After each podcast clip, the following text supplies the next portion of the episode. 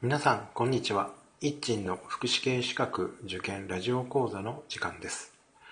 この番組は、社会福祉士、精神保健福祉士、介護福祉士、えー、保育士、ケアマネージャーの試験を受験される方のために、専門学校と短期大学で講師をしている一鎮が、皆さんのチューターとなり合格へ導く番組です。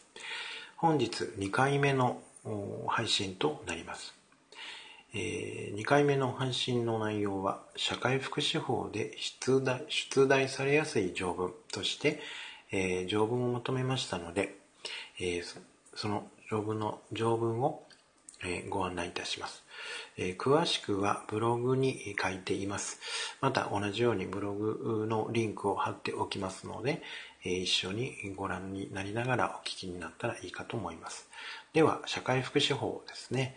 えー出題されやすい条文として第1条の目的それから第2条社会福祉事業の定義第3条福祉サービスの基本的理念第4条地域福祉の推進第5条福祉サービスの提供の原則第6条福祉サービスの提供体制の確保など第14条福祉事務所の設置第18条社会福祉主事の設置。第19条社会福祉主事の資格。第22条社会福祉法人の定義。第23条社会福祉法人の名称。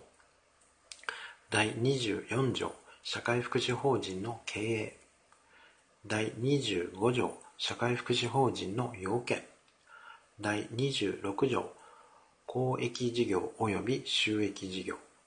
第40条。漢字。第41条。漢字の兼務の禁止。第48条。合併。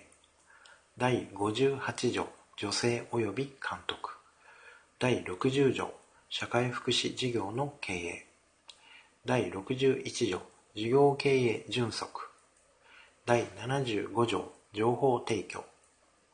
第76条利用契約の申し込み時の説明。第77条利用契約の成立時の書面の交付。第78条福祉サービスの質の向上のための措置など。第79条古代広告の禁止。第81条都道府県社会福祉協議会の行う福祉サービス利用援助事業。など。第82条社会福祉事業の経営者による苦情の解決。第83条運営適正化委員会。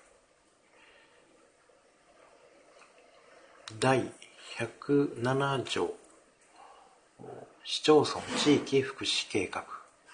第109条市町村社会福祉協議会及び地区社会福祉協議会。第110条都道府県社会福祉協議会。第112条共同募金。第113条共同募金会。第116条共同募金の性格。第117条共同募金の配分。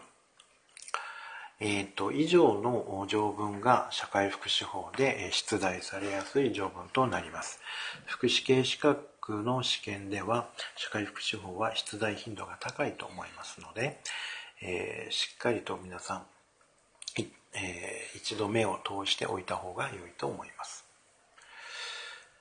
では、この、この辺で社会福祉法で出題されやすい条文を終わります。さようなら。